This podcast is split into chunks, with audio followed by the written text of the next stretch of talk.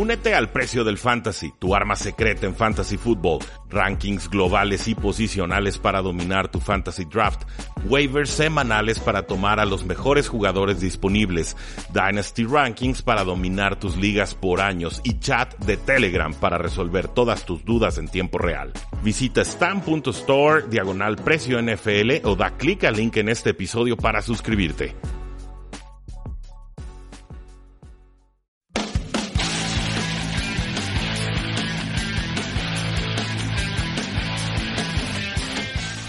Saludos a todos y bienvenidos a un programa más de Tres y Fuera, donde la NFL no termina y nosotros tampoco. Mi nombre es Rudy Jacinto, me encuentran en Twitter como arroba NFL y oficialmente ha concluido la temporada NFL 100.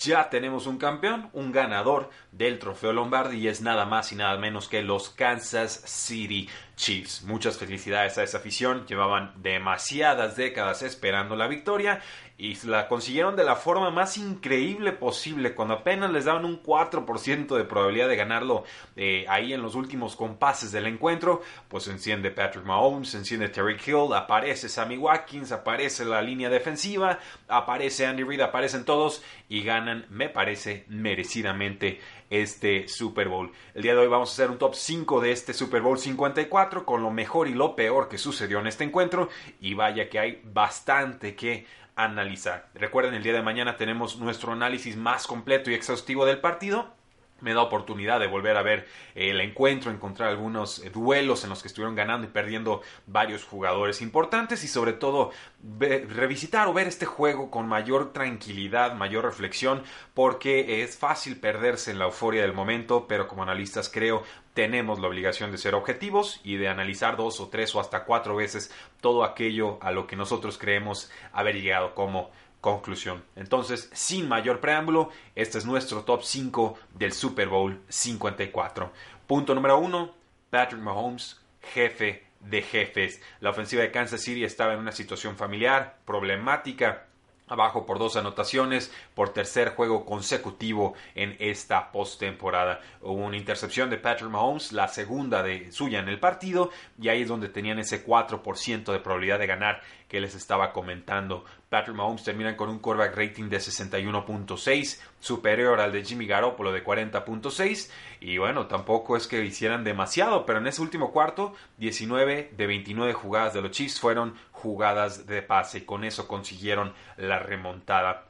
Le fue mejor a Patrick Mahomes jugando fuera del bolsillo que dentro, 68.2 de quarterback rating fuera versus 57.7 eh, cuando lo mantenían en el bolsillo, que fue uno de los puntos que advertimos durante la previa. De hecho, en el bolsillo es donde salieron sus dos pases de intercepción. Pero se encienden, Terry Hill, aparece Sammy Watkins, las jugadas puntuales importantes en los momentos decisivos, y así es como Patrick Mahomes termina con 26 de 41 pases completados, 286 yardas, 2 touchdowns y esas dos intercepciones en la victoria de los Chiefs 31 a 20.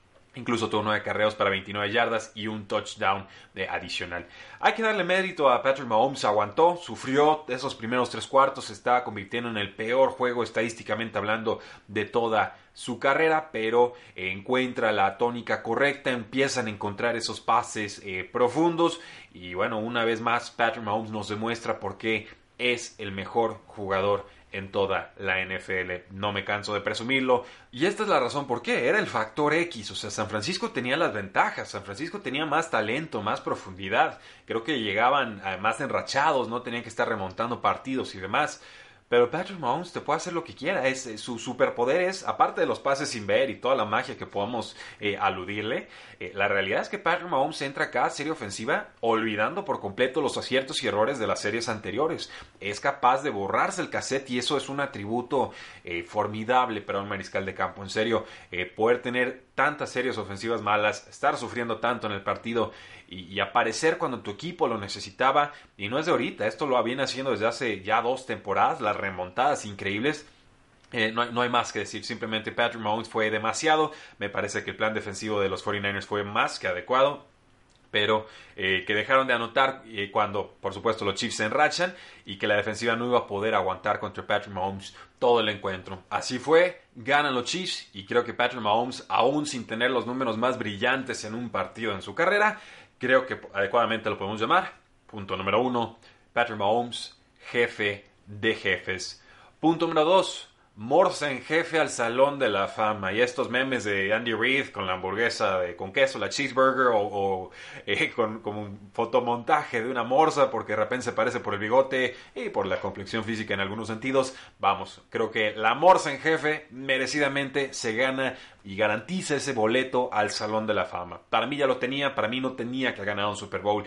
El sexto coach más ganador de la historia siempre debe estar en el Salón de la Fama. Y sobre todo lo que le voy a reconocer a Andy Reid es algo que criticaré después con Kyle Shanahan y es que en los cuartos down supo cómo y cuándo atacar y jugársela. Tuvo dos oportunidades de cuarto down en la primera mitad, las dos veces fue por ellas, las dos veces las consiguió y se lo hubiera aplaudido incluso si no hubiera conseguido esas oportunidades, porque yo lo tengo en mi Twitter y lo tengo en la cabeza y lo tengo tatuado en tres y fuera yo reconozco que el proceso es más importante que el resultado, porque el resultado engaña, pero los procesos a la larga nos van a dar los resultados que realmente queremos. Creo que Andy Reid entendió cómo iba a estar este partido mejor que Kyle Shanahan. A Kyle Shanahan lo vi un poquito más conservador. Y cuando digo un poquito me refiero a mucho más conservador en esos cuartos downs. Habíamos dicho que los goles de campo no iban a alcanzar para ganar este partido. Andy Reid lo entiende, Kyle Shanahan no, y creo que esa fue la gran diferencia en lo que fue un partido muy cerrado. Así que punto número 2, Morse en jefe al Salón de la Fama. Punto número 3, sonrisa interceptada. Jimmy Garoppolo completó 20 de 31 pases para 219 yardas, un touchdown y dos intercepciones. La segunda de esas intercepciones, la verdad, ya era en jugada desesperada cuando el, juego prácticamente estaba eh, perdido. Y eh, sí preocupa esa primera intercepción de Jimmy Garoppolo. De repente, la, intercepción que dices, ¿qué demonios estabas haciendo? ¿Qué estabas buscando? ¿no? Alcanzó a medio esquivar una, una presión, le cae otro jugador encima, se deshace el balón, o creemos que se quiere deshacer del balón, se queda corto y le interceptan con muchísima facilidad. De todas formas, me parece que responde bien. Me parece que en la siguiente serie ofensiva avanza en el campo a placer me parece que Jimmy Garoppolo se asienta en el partido, que por momentos del encuentro fue mejor que, que Patrick Mahomes, y eso, eso sí lo tengo muy claro, pero eh, también tengo muy claro que en esta temporada en particular Jimmy Garoppolo lanzaba desesperado cuando tenía muchísima presión encima. O sea, no, no cuando llegaba la presión normal, sino cuando relegaban dos o tres, tomaba una serie de decisiones muy desesperadas, a veces muy criticables, y en esta ocasión termina costándoles tres puntos con esa eh, primera eh, intercepción. Son, era, era, de las pocas formas, creo yo, que San Francisco podía perder este encuentro, que era entregando el balón a diestro siniestra. Finalmente la entregan en esta, que fue crucial, ya, insisto, esa segunda intercepción me parece que era cuando el juego ya estaba completamente eh, resuelto. Hubo otros errores de Jimmy Garoppolo y me parece que a grandes rasgos eh, fueron más aciertos que errores de Jimmy. ¿eh? Yo sé que el resultado nos va a hacer pensar que Jimmy Garoppolo no estuvo a la altura del momento. Yo creo que más allá de la intercepción se repone bien y, volvemos a este tema del mariscal de campo que es capaz de olvidar el error que acaba de cometer y entonces avanzar con su equipo. Creo que Jimmy Garoppolo lo, demuestra en este juego, aun si el final no termina siendo el que esperábamos. Pero llega mejor la defensiva de, de Chiefs en la segunda mitad, sobre todo en ese cuarto cuarto. Empiezan a presionar a Jimmy Garoppolo y hubo, creo yo, dos errores cruciales de Jimmy al final del encuentro. El, más importante quizás, pues ese bombazo a Manuel Sanders ya le había hecho lo que se llama un stack, el receptor abierto se le atraviesa en la, ruta al cornerback o al safety y entonces no, no, le permite acceso al pase, ¿no? le bloquea con su cuerpo de forma completamente legal el poder luchar por la pelota, pero el pase queda unas 3-4 yardas muy largas en una tercera oportunidad clave en esa última serie ofensiva de San Francisco en las que realmente tenían una oportunidad de llevarse el encuentro. También, bueno, un pase a Kendrick Bourne, lo, habíamos dicho, Jimmy Garoppolo tiene química con Kendrick Bourne, pero era sobre todo en zona roja, arriesga además con Kendrick Bourne, estaba completamente solo George Kittle en un tercer down en ese cuarto cuarto y ahí es donde pues prácticamente eh, se nos iba acabando la esperanza de que San Francisco ganara el partido. Jimmy completa 3 de 11 pases para 36 yardas y una intercepción en los últimos 15 minutos del juego. No es todo culpa de Jimmy Garoppolo, su línea ofensiva empezó a ceder bastante y es así como los Niners, de tener una ventaja de 10 puntos, terminan despejando 3 veces consecutivas. Y así, damas y caballeros, es como una sonrisa. Punto número 3 es interceptada. Punto número 4 On taquero. ¿Dónde estaba George Kittle? No usaron a George Kittle. Imagínense tener a Robert Gronkowski y no utilizarlo en todo el maldito partido. Atrapa 4 de 7 pases, targets para 36 yardas en esta derrota de San Francisco contra los Chiefs. En serio, tenemos a Gronk y no vamos a usar a Gronk. Yo entiendo que bloquea muy bien, yo entiendo que en postemporada no lo hemos necesitado mucho, yo entiendo que tiene el labrum del, creo que del hombro izquierdo lastimado, pero así ha estado jugando toda la temporada y puedo atrapar más de, creo que como mil que fueron 1053 yardas, 3 touchdowns, 85 recepciones, o sea, una lesión de rodilla y de hombro y no importa, el jugador estaba produciendo. Me parece que San Francisco pecó de alejarse demasiado de George Kittle, conformándose a veces con buscar el juego terrestre cuando no siempre apareció en este encuentro.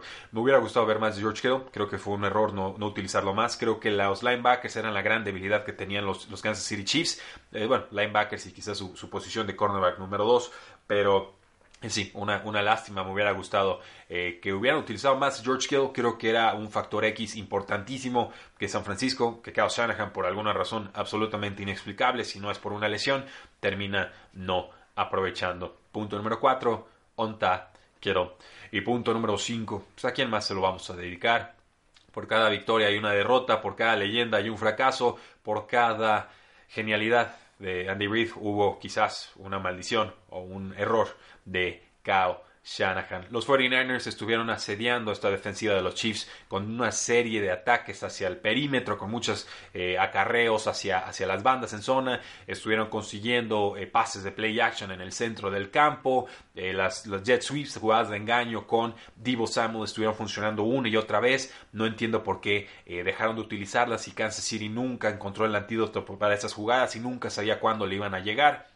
Y es más, San Francisco ni siquiera despejó hasta el minuto 9 del segundo cuarto. San Francisco, su ofensiva logró acortar el partido, controlar el balón. Eh, la defensiva estuvo presionando muy bien a Patrick Mahomes, pero eh, me parece que Kyle Shanahan peca de conservador. En defensiva están utilizando tres safeties y limitando las jugadas grandes les estuvo funcionando bastante porque entonces el pass rush le podía llegar eh, a Patrick Mahomes. Pero lo dijimos, San Francisco, con ventaja de 10 puntos, iban 20 a 10, terminan no logrando sacar este resultado. Parecía que todo estaba sentenciado en ese momento en el que Davis Moore interceptaba a Patrick Mahomes quedando 11.57 en el reloj, pero de forma inexplicable permiten 21 puntos sin respuesta y terminan perdiendo 31 a 20. Eh, la ofensiva de San Francisco se estancó, no pudo meter segunda en los momentos importantes, avanzaron solo 17 yardas en 5 jugadas y cometieron además un castigo que los obligó a despejar hacia el final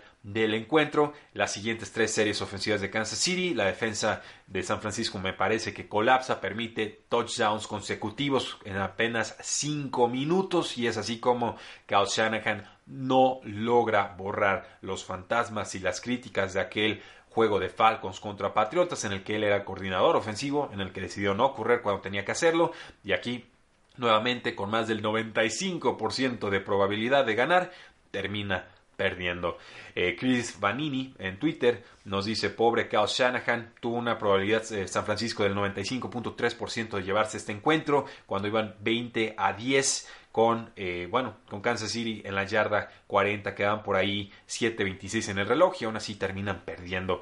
Con los Falcons en su momento tuvieron una probabilidad del 99.6% de llevarse el encuentro cuando iban 28 a 12 arriba de los Patriotas de Nueva Inglaterra, quedando unos 9 minutos en el reloj en el cuarto cuarto. Las dos veces pierde Shanahan, no se va a poder borrar eso de su historial NFL. Tendrá más oportunidades, por supuesto, de tener éxitos, pero sí creo que eh, Shanahan en esta ocasión y en otras también tiene la maldición del genio, que es pensársela tanto, dudar tanto, tratar de ser tan ingenioso que termina derrotándose así mismo. Kyle Shanahan nunca arriesgó oportunamente en cuarto downs, decidió conformarse con un gol de campo en la serie ofensiva inicial eh, en vez de pues arriesgar, en vez de avanzar, en vez de entender que iba a necesitar touchdowns y no goles de campo y que era mejor dejar encajonados a los Kansas City Chiefs que conformarte con tres puntos que era prácticamente como un despeje en este partido. Era un cuarto y dos en la yarda 24 los Kansas City Chiefs y nos dice Shanahan, pensé en jugármela un poco ahí,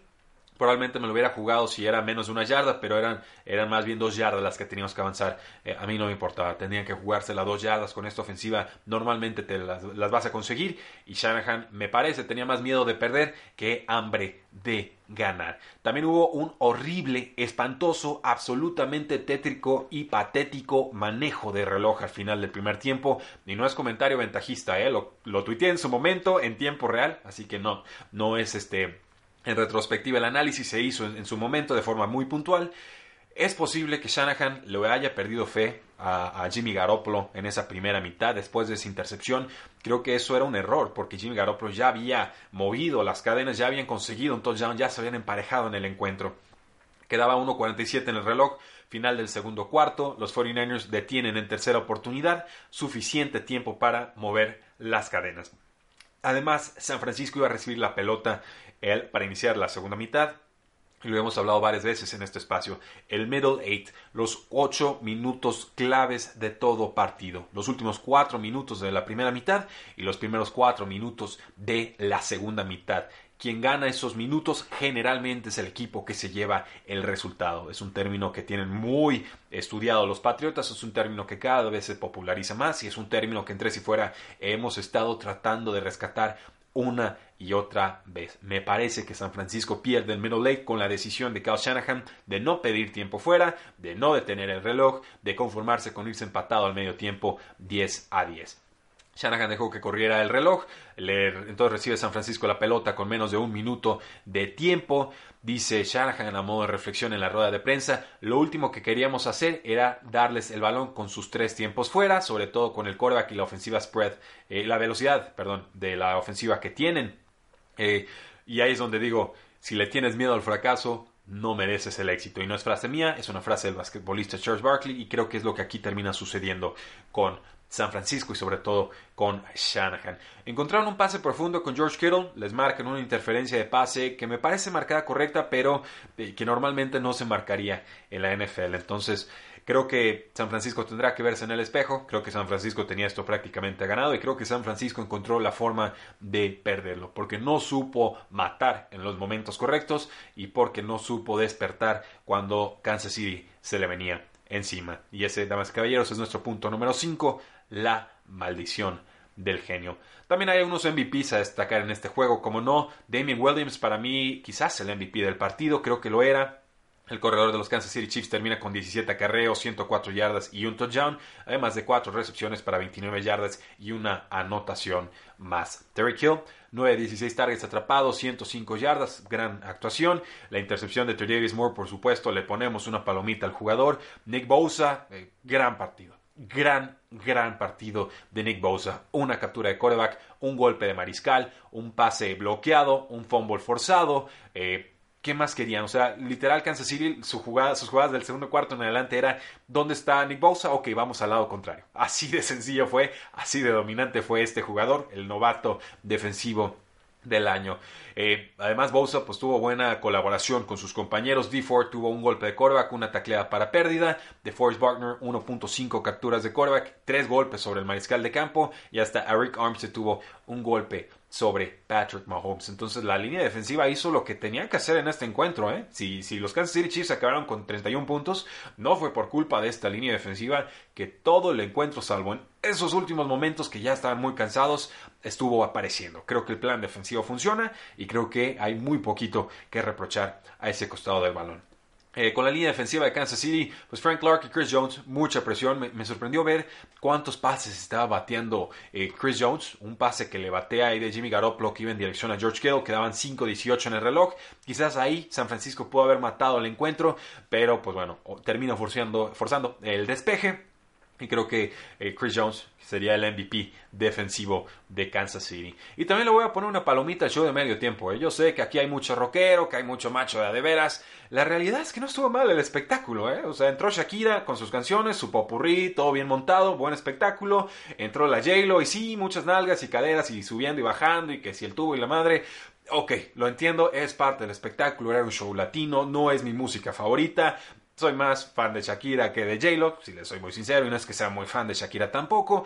Eh, ya sé que entró el, conejo malo, el Bad Bunny, ahí como con, con 10 mil kilos de, papel blanco de envoltura ahí puesto encima. No sé eh, de qué se trata su show, la verdad no me interesa mucho, pero creo que el espectáculo cumple. ¿eh? O sea, si era Florida, si era Miami y era un espectáculo latino, íbamos con el tema pop.